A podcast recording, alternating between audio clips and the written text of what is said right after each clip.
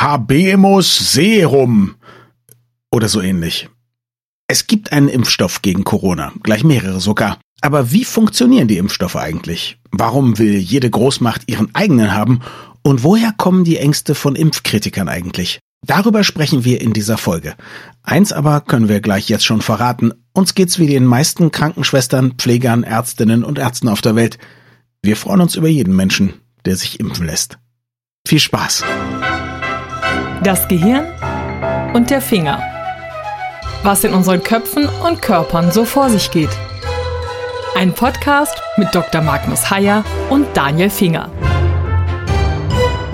Magnus, ich glaube, für unsere Podcast-Hörerinnen und Hörer wird das eine eher hoffentlich sehr interessante, aber eher normale Folge, die ohne weiteres einfach so im Gesamtensemble der über 50 Folgen ganz unscheinbar wirken wird. Ich weiß nicht, wir sind auch auf YouTube jetzt unterwegs mit, ich glaube, über 25 Abonnenten. Wenn sich das weiter so ausbreitet, dann glaube ich, werden wir den ein oder anderen Shitstorm hier bekommen, denn auf YouTube tummeln sich auch die Leute, die Impfen ganz furchtbar finden und wir wollen heute drüber sprechen und sind ja beide eher keine Impfskeptiker, Impfkritiker, Impfängstliche oder wie auch immer man das nennen möchte. Aber du hast gesagt, wir wollen darüber sprechen, wie Impfungen überhaupt funktionieren, weil es die meisten Leute nicht wissen. Und da habe ich sofort gedacht, wie, Moment mal, ich gehe zum Arzt, der gibt mir eine Spritze, dann bin ich ein, zwei Tage vielleicht schlapp, vielleicht merke ich gar nichts und hinterher kann ich eine Krankheit nicht mehr kriegen. Funktioniert es nicht genau so? Aber zwischen diesen zwei Phänomenen, diesem kleinen Einstich am Oberarm und der Tatsache, dass du dann zwei Wochen, vier Wochen später die Krankheit nicht mehr kriegen kannst, mhm. zwischen diesen beiden Phänomenen passiert ganz Erstaunliches. Okay. Und das zu besprechen, kann, glaube ich, ganz spannend sein. Schieß los. Zunächst einmal ist die Impfung vom Prinzip her eine simulierte Infektion. Wir gaukeln dem Körper vor, infiziert zu sein und der Körper reagiert, das Immunsystem reagiert darauf und ist dann, weil es ein gutes Gedächtnis hat, ein jahrelanges Gedächtnis, zum Teil ein lebenslanges Gedächtnis hat, ist dann eben eine gewisse Zeit, eine lange Zeit, wenn man Glück hat, vor eben dieser spezifischen Krankheit geschützt. Und das passiert durch eine Impfung und das ist dann die spezifische Reaktion auf eben einen bestimmten Teil eines Virus oder eines Bakteriums. Und jetzt ist es, glaube ich, so, dass die ersten Impfungen tatsächlich auch früher so funktioniert haben, dass man einfach von einem Kranken irgendwas genommen hat, ein bisschen Gewebe oder so, in Pocken, glaube ich, zum Beispiel, irgendwas reingerieben hat in Menschen, denen man eine kleine Wunde gegeben hat und so. Und dann haben die eine leichte Infektion durchgemacht, waren dann aber gegen die schwere Infektion mit Pocken oder so geschützt. Ich glaube, so primitiv war das früher, ne? Es war total primitiv und sagen wir mal, die allerersten Probanden, die zum Teil überhaupt nicht wussten, dass sie Probanden waren, das waren nicht die Ethik mhm. der heutigen Tage, sondern man hat es dann mhm. eben einfach gemacht und dann, wenn es klappt, ist gut, dann werde ich berühmt und wenn es nicht klappt, bist du tot und kein anderer mhm. erfährt davon. Diese Zeiten sind dankenswerterweise vollkommen vorbei. Das Prinzip ist aber das gleiche. Das Prinzip ist, man muss in irgendeiner Form dem mhm. Immunsystem etwas präsentieren, von dem Keim, gegen den es sich schützen soll. Und das passiert dann. Und das kann man eben entweder tun, indem man ein abgeschwächtes, aber nicht mehr reproduktionsfähiges Virus, Viren reproduzieren sich sowieso nur über den Umweg über Zellen. Sie selber haben keinen Stoffwechsel. Aber entweder tut man das über abgeschwächte Viren oder über Virenteile, mhm. Teile der Hülle. Aber jedenfalls Teile, die dieses Virus eindeutig erkennbar machen, worauf der Körper dann reagieren kann. Entsprechende Antikörper bildet, die dann lange Zeit in der, im, im, im im Körper schwimmen und die eben dann reagieren, wenn plötzlich der gleiche Keim wieder auftaucht. Und jetzt ist es so, dass wir bei Covid-19, ich glaube, drei Impfstoffe haben, noch nicht alle drei überall zugelassen, aber drei Impfstoffe haben, die jetzt das Rennen gemacht haben. Ich glaube, von Pfizer, von Moderna, von AstraZeneca. Und wenn ich richtig informiert bin, und ich weiß total wenig darüber, ist es bei allen sozusagen eine neue Art Impfstoff. Und ich habe gelesen, dass das teilweise als Wette bezeichnet wurde. Also, dass man gesagt hat, wir gehen da einen bestimmten Weg.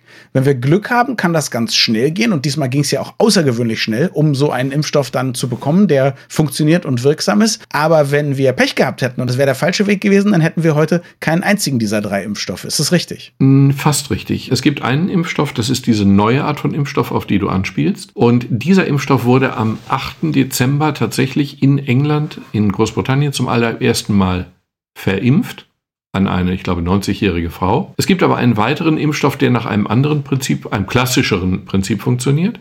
Aber spannend wäre eben über diesen neuen Impfstoff, dieses neue Impfstoffprinzip zu reden. Ja, gerne. Also was ist das Neue, was ist das Besondere? Das Besondere ist folgendes. Der normale Vorgang im Körper ist, im Zellkern gibt es DNA, Desoxyribonukleinsäure, und diese DNA ist der Bauplan für alles, was wir haben. In jeder Körperzelle, die wir haben, ist der Bauplan für alles andere. Also eine Zelle in meiner Lunge hat den Bauplan für das Gehirn, mhm. aber eben auch für Lunge. Mhm.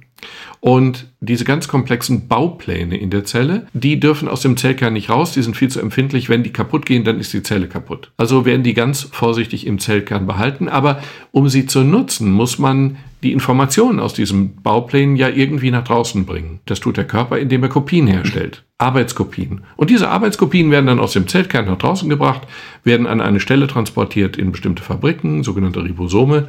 Und dort werden dann aus dem Bauplan heraus die Stoffe hergestellt, die im Bauplan drinstehen. Und ich nehme an, das ist genau auch die Stelle, wo wir normalerweise eingreifen und sagen, bau doch mal das hier. Und dann baut der Körper eben viele kleine Viren. Ja, mhm. die Viren machen etwas ganz Gemeines. Mhm. Die Viren schleusen, wenn sie es schaffen, ihre eigene Erbinformation, das sind nur ganz kleine Stückchen, mhm.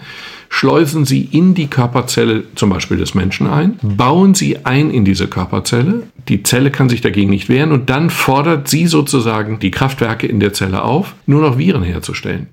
Das ist sozusagen eine Fake-Information, mhm. die da in die Zelle hineingeschleust wird. Dann wird der Computer gekapert und dann stellt der plötzlich lauter Kopien von diesen Viren her, die ihn umzubringen drohen und ihn dann auch am Ende umbringen. Genau, die sich weiter verbreiten, die dann andere Zellen auch überreden, nur noch Viren herzustellen und nichts mehr Gescheites. Genau. Und das ist dann das Problem, wenn das eigene Immunsystem nicht lernt, dagegen anzukommen, was natürlich auch passiert. Also es ist ja auch früher so gewesen, genau. sind ja nicht alle Leute an schlimmen Krankheiten gestorben. Sonst hätte die Krankheit ja irgendwann auch nicht mehr weiter existiert. Ja, die Viren müssten eigentlich dafür sorgen, dass sie möglichst ihren Organismus nicht umbringen, mhm. denn sie wollen sich vermehren. Mhm. Dazu brauchen sie einen lebenden Organismus. Und wenn sie mit dem Organismus untergehen, ist das nicht in ihrem, mhm. ihrem Interesse. Häufig, in der Regel stirbt man ja auch nicht in, in den Infektionen. Bei der Impfung nutzt man aber genau diesen mhm. Weg jetzt aus. Man geht nicht an den Zellkern, aber man stellt diese Arbeitskopien sogenannte Messenger-RNA. Messenger wie Boten-RNA, weil sie nämlich eine Botschaft vom Zellkern in die Fabriken in der Zelle bringt. Man stellt diese Boten RNA künstlich her. Und diese Boten-RNA, die fordert dann oder die bringt dann, diese Arbeitskopie bringt dann eben die Kraftwerke dazu, kleine Virenteilchen zu produzieren. Nicht ganze Viren, sondern nur kleine Teilchen davon. Und diese Teilchen werden dann vom Immunsystem erkannt, werden dann eingespeichert, werden auch zerstört. Aber diese Teilchen sorgen dafür, dass das Immunsystem dieses Virus eben kennengelernt hat. Und wenn dann ein echtes Virus kommt, irgendwann irgendwie, Monate später, Jahre später, wenn wir ganz viel Glück haben, Jahrzehnte später, dann wird dieses Virus sofort vom Immunsystem erkannt und schon in einer ganz frühen Phase niedergemacht, sodass es sich in keinster Form durchsetzen kann. Und ist das dann eine bessere Methode als die anderen? Weil ich jetzt sagen würde, naja, der arme Körper, jetzt muss der auch noch irgendwie die Virenteile selber herstellen. Früher hätte man ihm diese Virenteile einfach verabreicht. Ist das unmittelbarer? Ist es einfach nur ein neues Stück auf der Klaviatur sozusagen der Impfung? Es ist ein neues Stück auf der Klaviatur, mhm. aber es ist möglicherweise ein sehr schnelles Stück, weil man es auch sehr schnell entwickeln kann. Mhm. Was wir jetzt bei der Corona-Epidemie erleben, ist ja, dass die Impfstoffe in einer wahnsinnig schnellen Zeit zur Verfügung stehen. Und zwar nicht, weil sie nicht getestet wurden und einfach in den Markt geworfen werden würden, sondern weil sie sehr, sehr, sehr schnell von sehr klugen, ambitionierten und quasi visionären Biochemikern oder Virologen hergestellt, das Prinzip dann angedacht wurde, hergestellt wurde und jetzt eben schon marktreif sind. Das ist eine ganz erstaunliche Leistung. Die aber natürlich, das muss man sagen, auch wussten, es gibt eine ordentliche Nachfrage nach den Impfstoffen und auch genau da, nämlich in der ersten Welt, wo man viel Geld dafür bezahlen kann. Naja, man musste aber begreifen, mhm. dass dieses Virus, was da in China so irgendwo ganz fern im Osten plötzlich Probleme machte, zu einem globalen Problem werden würde. Die Vision bestand darin, schnell zu erkennen, dass dieses Virus Virus tatsächlich ein großes, ein problematisches, ein weltweites Virus werden würde und dass es sich definitiv lohnt, genau dort seine ganzen Kräfte zu bündeln. Das haben viele gemacht und erfolgreich gemacht. Jetzt würde ich natürlich sagen, auch China als Markt hätte gereicht für diese Firmen. Äh, andererseits glaube ich, ist es so, dass die Chinesen lieber selber entwickeln und ihre eigenen Impfstoffe dann nehmen. Ne? Ja, so ist es ja im Augenblick mhm. auch. Ich weiß aber nicht, was die spritzen. Also nicht den Impfstoff, den wir hier haben. Die zwei Impfstoffe, die wir hier haben. Das ist auch interessant. Russland hat ja auch einen freigegeben, wo hier sich alle gewundert haben, wie die so schnell die Tests absolvieren konnten und so. Das ist ganz interessant, dass offensichtlich da die Welt immer noch gespalten ist. Ja, in Asien, Russland und dann der Rest der westlichen Welt. Gut, da tauscht man sich aus. Ja, Moment, aber der Rest der Welt. Mhm. Und die WHO wird jetzt ein paar Impfstoffe freigeben. Mhm. Und das heißt dann, dass die Impfstoffe auch freigegeben werden für Afrika, Asien. Mhm und andere Kontinente. Also das ist schon eigentlich kein Beispiel für Klein-Klein, sondern eigentlich ein ganz beeindruckendes Beispiel für Groß-Groß. Mhm. Jetzt gibt es das ethische Problem der Verteilung dieser Impfstoffe. Mhm. Aber die Entwicklung war eine internationale Entwicklung, eine sehr eindrucksvolle Entwicklung. Deutschland spielte da auch eine große Rolle, wobei es Deutschland in dem Sinne ja nicht gibt. Das ist ein Labor, das zufällig in Deutschland ist. Mhm. Völliger Blödsinn eigentlich. Diese Impfstoffe sind keine nationale Leistung. Es ist kein deutscher Impfstoff. Es ist auch Blödsinn, wenn die Briten jetzt sagen, wenn Johnson jetzt sagt, wir sind die ersten, die es zugelassen haben. Sie haben es einfach nur schneller zugelassen, möglicherweise sehr schnell zugelassen. Das ist aber per se keine Leistung eine Kontrolle ganz schnell über den, übers Knie zu brechen, ist ja nicht per se positiv. Okay, aber jetzt lass uns darüber doch vielleicht mal gleich als erstes sprechen. Da gibt es ja viele Leute, die jetzt bei diesen Impfstoffen auch ein bisschen Angst haben vor Nebenwirkungen, davor, dass es alles nicht getestet ist, davor, dass Leute sterben konnten. Soweit ich weiß, gibt es schon eine sechsstellige Anzahl an Leuten, die mit den Impfstoffen, den verschiedenen Impfstoffen jetzt getestet wurden oder an denen, die verimpft worden sind. Verimpft ja. klingt immer so, finde ich, als hätte man einen Fehler gemacht. Oh, ich habe mich verimpft, aber ja, okay. Und die Nebenwirkungen waren, glaube ich, Übelkeit, Kopf Kopfschmerzen und manchmal erhöhte Temperatur. Mehr nicht meines Wissens. Genau, mehr nicht, meines Wissens auch. Mhm. Und das sind halt die üblichen Nebenwirkungen, weil das ja wirklich ein wirksamer Stoff ist. Der soll im Körper ja etwas tun. Und natürlich macht der möglicherweise Fieber ein bisschen oder Kopfschmerzen oder so.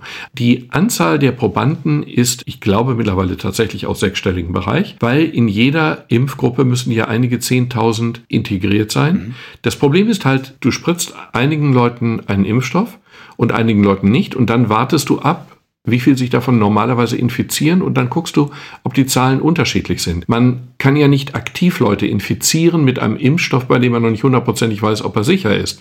Dann bekommt Klar. einer eine Infektion und stirbt an der Infektion. Das möchte man nicht, das geht nicht. Insofern dauert es länger und insofern sind die Zahlen sehr, sehr groß. Und man sollte, glaube ich, auch weiterhin, auch während schon geimpft wird, vorsichtig sein, denn die Impfstoffe haben eine Wirksamkeit, da wird immer von Zahlen so um die 95 Prozent gesprochen, wo ich erstmal gedacht habe, oh mein Gott, das ist aber ein schlechter Impfstoff.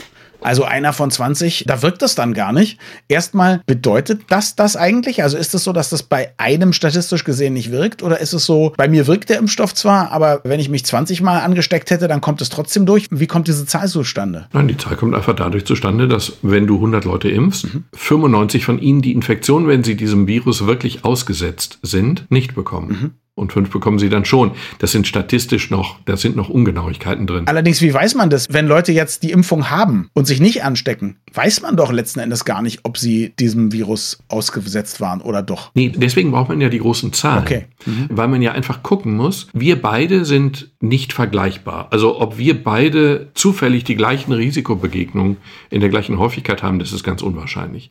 Wenn wir beide aber nicht zwei sind, sondern jeweils 20.000, dann mittelt sich diese Ungenauigkeit schon ein bisschen raus und dann kann man es genauer beurteilen. Ich wollte schon immer 20.000 sein. Jetzt haben wir das Phänomen, dass es mehrere Impfstoffe gibt. Und ich bin nicht sicher, ob man die jetzt schon vergleichen kann, aber angenommen, es geht jetzt ein bisschen Zeit ins Land. Demnächst sollen ja zum Beispiel erstmal alle Seniorinnen und Senioren in Deutschland, vor allem Bewohner von Heimen, geimpft werden und so weiter. Und jetzt stellen wir uns mal vor, es sind ja zwei Millionen Leute in Europa geimpft und man weiß, der eine Wirkstoff wirkt ein bisschen besser, also effektiver, oder der andere ist vielleicht ein bisschen nebenwirkungsärmer oder so ähnlich. Dann haben wir auf einmal die Tatsache, dass wir einen Impfstoff haben, der möglicherweise deutlich besser ist und begehrter. Aber soweit ich weiß, gibt es von allen Impfstoffen zusammen nicht mal genug, um alle zu impfen, die geimpft werden mhm. wollen, oder? Geht dann der Run los auf den besseren Impfstoff? Und kann man, wenn man kein Arzt ist oder ein Arzt in der Familie hat, das überhaupt entscheiden? Wahrscheinlich ist doch am Anfang so, dass man zum Impfzentrum geht und das kriegt, was die dann da haben, oder? Also zunächst mal muss man sagen, ein Impfstoff, der hier zugelassen wird, muss wirksam sein. Er darf keine erheblichen Nebenwirkungen haben und er muss eine deutlich nachgewiesene Wirksamkeit haben. Die muss deutlich nicht über 50 Prozent liegen, sonst kriegt er die Zulassung nicht. Und darüber hinaus ist es ein ethisches Problem. Ja, wir können von dem besten Impfstoff, wobei wir nicht genau wissen, welches ist der beste. Ist der beste nun der mit der höchsten Wirksamkeit oder ist der beste der mit der längsten Wirksamkeit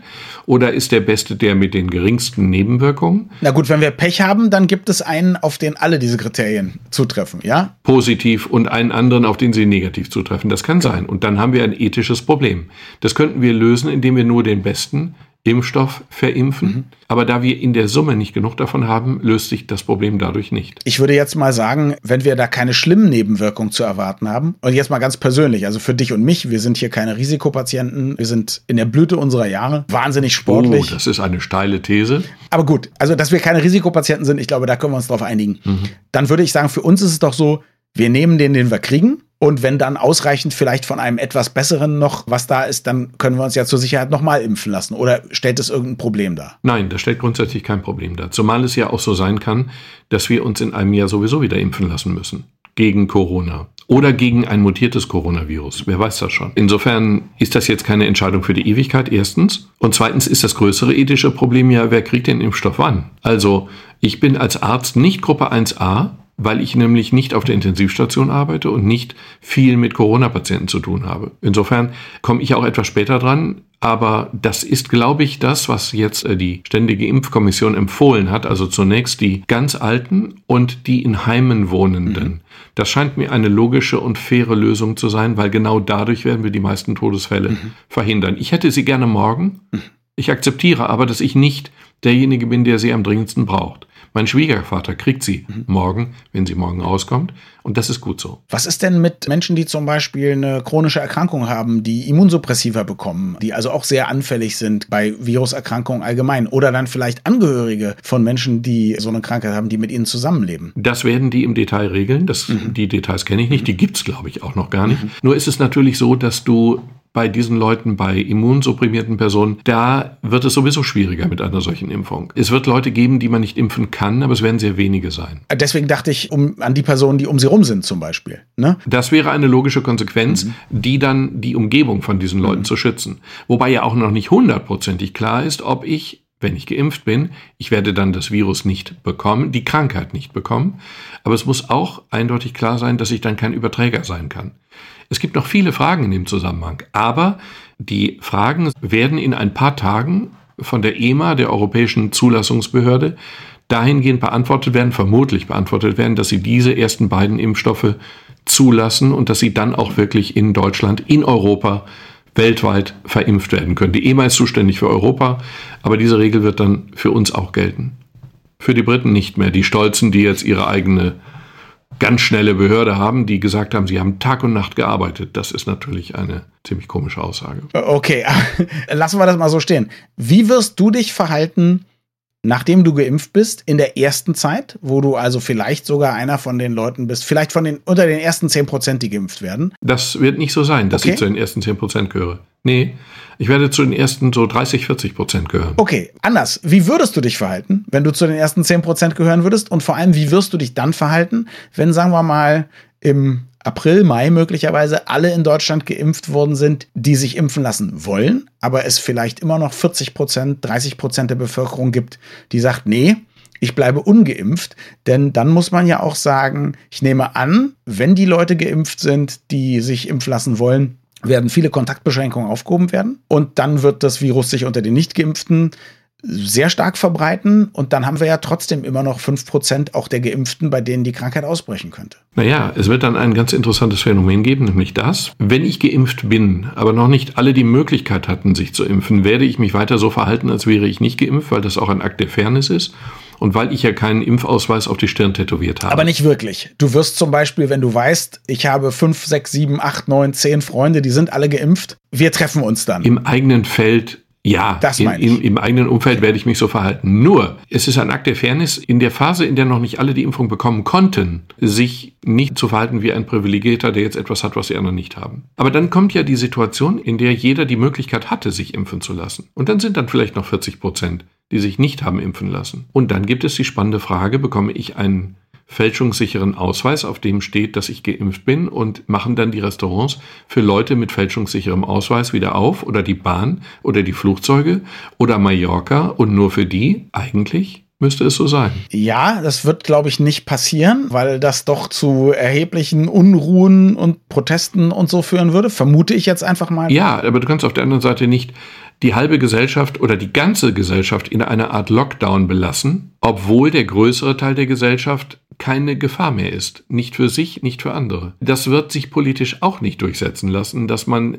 dann Leute, die keine Gefährdung mehr sind, trotzdem noch zwingt, zu Hause zu bleiben. Ich könnte mir vorstellen, dass man in bestimmten Bereichen, wie im Gesundheitswesen oder so, vielleicht sogar auch an Schulen, aber da bin ich sehr skeptisch, weil da müssten sich alle Bundesländer ja einheitlich entscheiden, sozusagen. Das ist ja Landessache, dass man da möglicherweise eine Impfung braucht, um arbeiten zu können. Kann ich mir sehr gut vorstellen. Ich glaube, in mhm. allen anderen Fällen ja. wird es eher, vielleicht auch in Altenheimen und so weiter natürlich, ich glaube, in allen anderen Bereichen wird es eher nicht so sein. Möglicherweise ist es dann so, dass man sagt, okay, jetzt müssen wir vernünftige in Anführungszeichen, müssen das Risiko auf uns nehmen und wir müssen es auch vor allem den Unvernünftigen zumuten. Und das ist eigentlich das ethische Problem, was mich am meisten bewegt.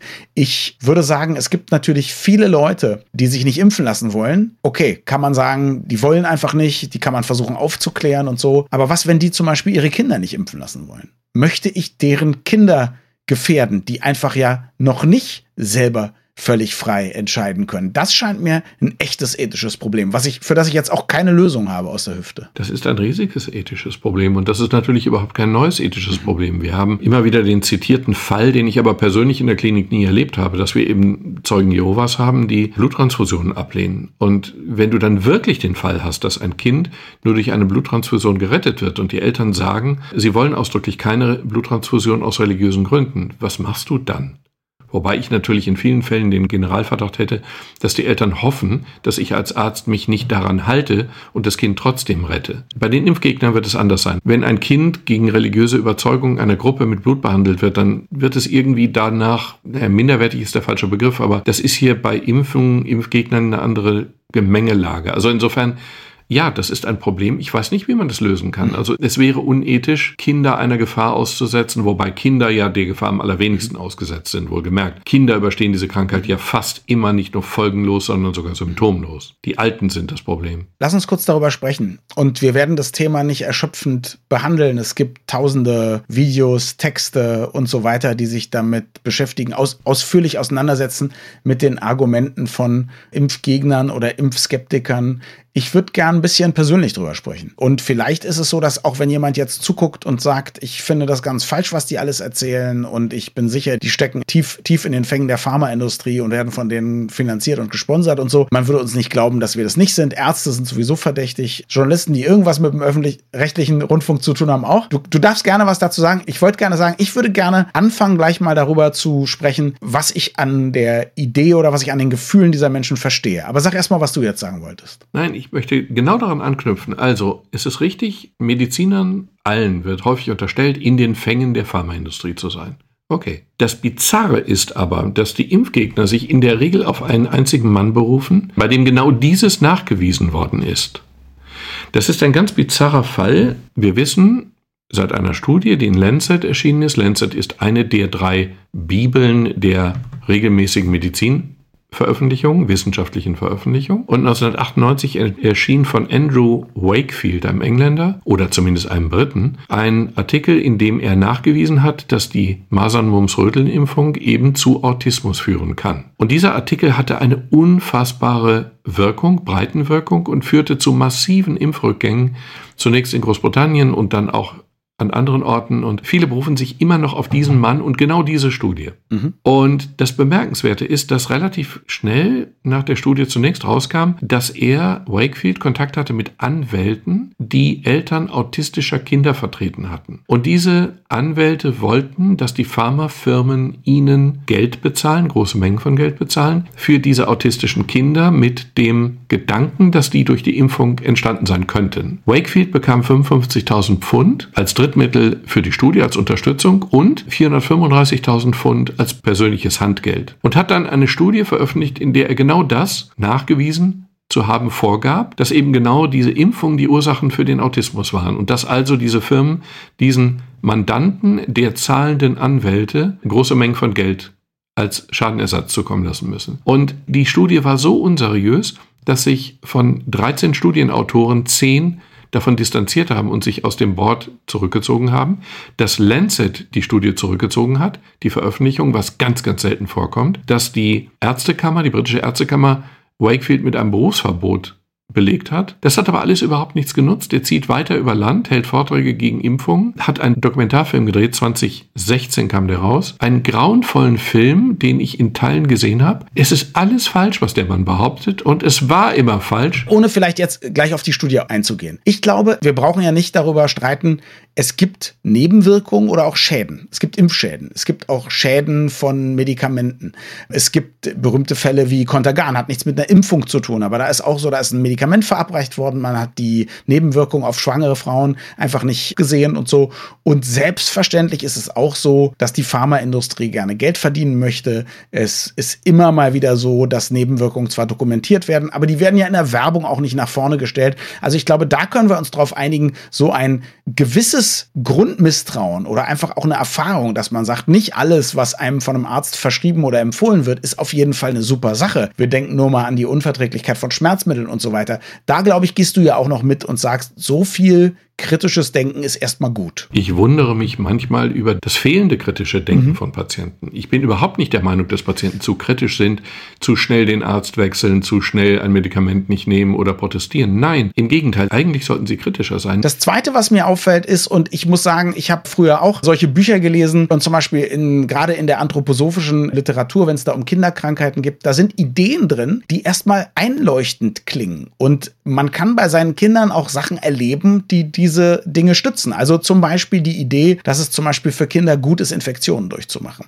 Dass Kinder, gerade wenn sie eine Krankheit überwunden haben, auf einem anderen Entwicklungslevel sind. Das kommt einem als Elternteil tatsächlich öfter so vor. Ist klar, man beschäftigt sich ganz intensiv mit dem Kind, dann hat das Fieber, ist irgendwie komisch, hat das Fieber überwunden, dann redet man auf einmal mit dem, dann kommt ganz schnell so die Idee, ah, der hat jetzt aber einen Sprung gemacht. Ich persönlich, ich weiß, dass es dazu auch Studien gibt und so, die das nicht nachweisen können. Ich kann mir sehr gut vorstellen, dass man einfach sagt, ich habe jetzt zwei Tage am Bett dieses Kindes gesessen. Ich habe richtig Zeit, dem intensiv zuzuhören. Das ist auch das erste Mal, dass das Kind wieder bei guter Laune ist und einigermaßen klar.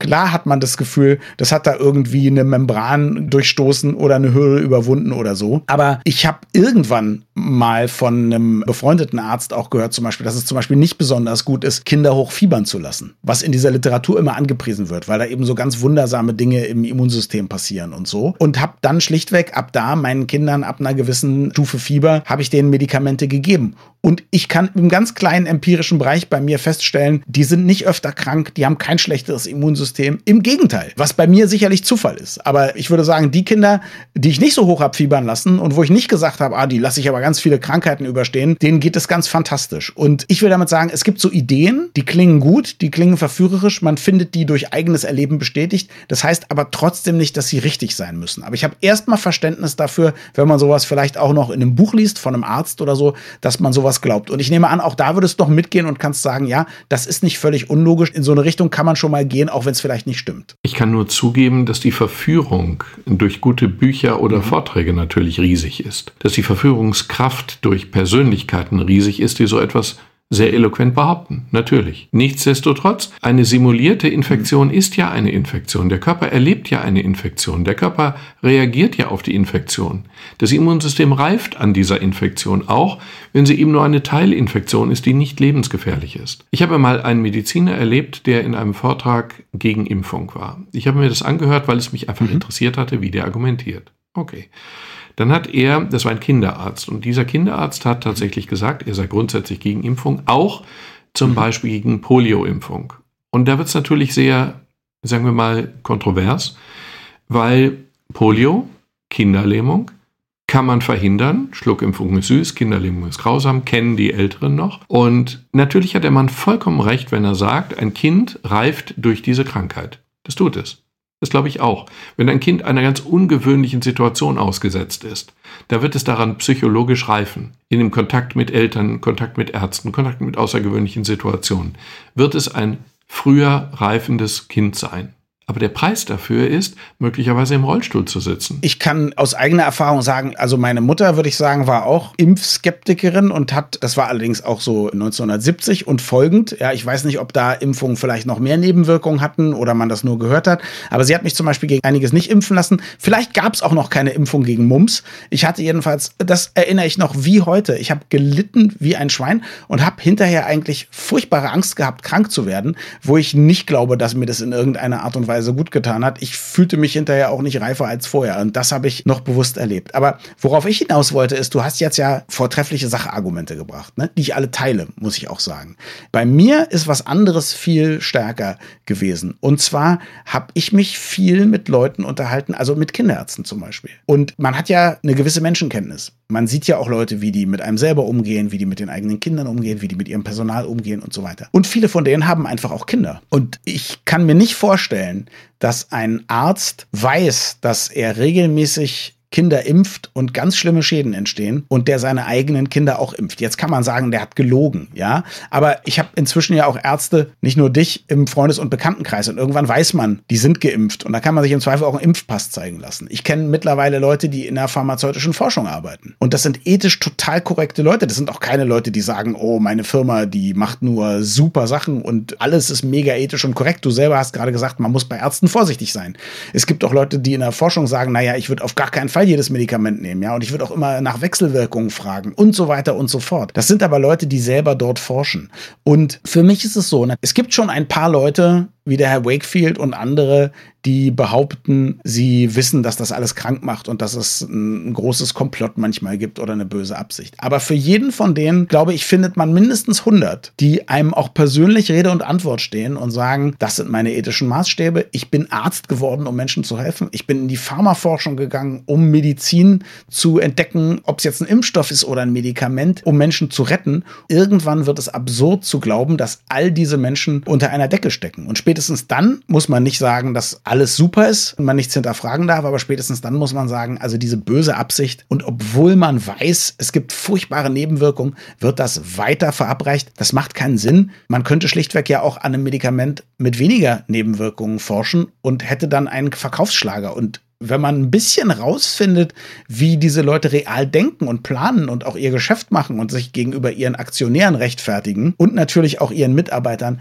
dann wird es irgendwann merkwürdig, an so eine große böse Verschwörung sozusagen zu glauben. Das ist mein, mein Hauptargument, was auch gar keine Fachkenntnis braucht, ehrlich gesagt. Ja, und mein Hauptargument ist eben, dass wir wissen, hm. wie hoch wirksam diese Impfungen sind. Und dass es auch gar nicht möglich wäre zu verheimlichen, wenn grandiose Dinge passieren würden. Und dass es uns gelungen ist, Krankheiten auszurotten. Das ist fantastisch. Das ist ein schwer zu widerlegendes Argument, ne? Es gibt Pockenimpfung für alle und es gibt keine Pocken mehr, ne? Ja, eben. Wir leben in einer Welt, in der wir so alt werden, wie wir nie zuvor geworden sind. Und das hat viele verschiedene Gründe. Das hat die Gründe, dass wir uns etwas anders verhalten und mehr bewegen oder so. Das hat die Gründe, dass wir übrigens auch in, im Lebensmittelbereich, man kann über Lebensmittel schimpfen, über Qualität berechtigt. Aber die Hygiene, die Hygiene ist in der Regel sehr, sehr gut. Wir sterben nicht mehr an nicht pasteurisierter Milch, wenn wir kleine Babys sind. Und wir sterben nicht mehr an Kinderkrankheiten, weil wir schlicht und einfach die Impfungen haben. Das ist eine unglaubliche Erfolgsgeschichte der Menschheit. Und die wird dadurch problematisch, dass wir eben eine Schicksalsgemeinschaft sind. Also wir ziehen ein paar Impfverweigerer mit, aber es dürfen eben nicht so viele sein. Dann wiederum ist die Herdenimmunität nicht gegeben durch die Impfung irgendwann. Ich empfehle auch immer, auch ich habe im Bekanntenkreis oder zumindest im erweiterten Facebook-Freundeskreis Menschen, die unglaublich skeptisch sind und so und die auch glauben, dass das mit den Corona-Zahlen alles nicht so stimmt und äh, die Intensivstationen nicht voll sind und so. Und ich habe denen dann mal gesagt, geh doch einfach mal in ein Krankenhaus. Geh doch einfach mal in die Kantine und sag doch mal zu den Leuten, die da Mittagspause machen in der Personalkantine, darf ich sie mal was fragen? Sprich doch einfach mal mit denen oder geh auf Twitter. Es gibt Leute, die auf Intensivstationen arbeiten, weltweit, die twittern und die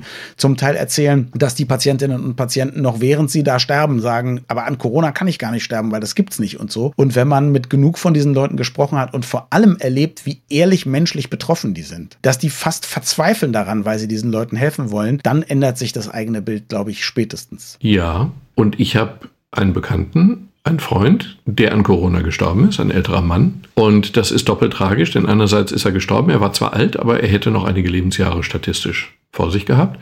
Und andererseits ist er alleine gestorben. Er ist gestorben, ohne seine Frau noch einmal zu sehen. Und das ist wirklich schlimm. Das sind Schicksale, die wünscht man seinem ärgsten Feind nicht. Und diese Dinge passieren einfach und sie passieren in großer Zahl und sie zu bestreiten heißt einfach die Augen zuzumachen. Also ich würde sagen, das tut mir oft am meisten weh. Also wenn man schon mal einen Verwandten hatte, der auf einer Intensivstation gelegen hat und da entweder wieder rausgekommen ist oder auch gestorben ist oder so. Und man hat mit dem Personal sich mal unterhalten, was da teilweise für Menschen aufopferungsvoll arbeiten, für vergleichsweise schlechtes Geld unter furchtbaren Bedingungen, weil sie wirklich helfen wollen, denen zu unterstellen, sie würden da einfach mitmachen bei einer erfundenen Krankheit, das ist vollkommen absurd. Da schäme ich mich eigentlich für die Leute, die sowas den, diesen Menschen unterstellen, ja. Ja, das stimmt. Die Arbeit auf einer Intensivstation ist eine richtig, richtig schwere Arbeit. Und wenn dort Menschen sterben und dort sterben Menschen, dann lässt uns das in keinster Form kalt. Man kann sich davon fast, man versucht immer sich ein bisschen davon zu distanzieren, weil man kann nicht mit jedem Verstorbenen mit mitsterben quasi. Aber das zieht einen massiv mit runter. Ich kann mich an einige Fälle erinnern, wo ich dann eben am Bett gesessen habe, weil dann auch zufällig kein Verwandter, Bekannter da war, aus welchen Gründen auch immer. Und das ist dann nichts, was du nach zwei Stunden dann wieder, was weiß ich, mhm beim Radfahren vergessen hast oder beim Sport sonst. Nein, das, und, und das sind wirklich Leute, die eben auch, auch emotional sehr engagiert sind. Insofern ist das auch einfach schäbig, die in eine solche konspirative Theorie hineinzudrängen in der Vorstellung. Das ist einfach falsch und Also an dieser Stelle vielleicht nochmal ganz ausdrücklich an alle diese Menschen, über die wir gerade wohlwollend gesprochen haben. Vielen, vielen Dank für eure Arbeit. Und ja, Magnus, mal sehen, wer von uns zuerst geimpft wird. Vielen Dank fürs Zuhören und ein kleiner Hinweis. Unsere nächste Folge erscheint schon am Heiligen Abend, also einen Tag früher als für gewöhnlich. Es geht um die ganz besondere Ernährungsweise in der Vorweihnachts- und Weihnachtszeit und ob das für unseren Körper wirklich so schlecht und für unsere Seele wirklich so gut ist, wie wir meinen. Übrigens, für uns wäre das schönste Weihnachtsgeschenk, wenn ihr uns Freunden und Bekannten weiterempfehlt und falls ihr uns noch nicht abonniert habt, das würde uns enorm helfen. Bis dann.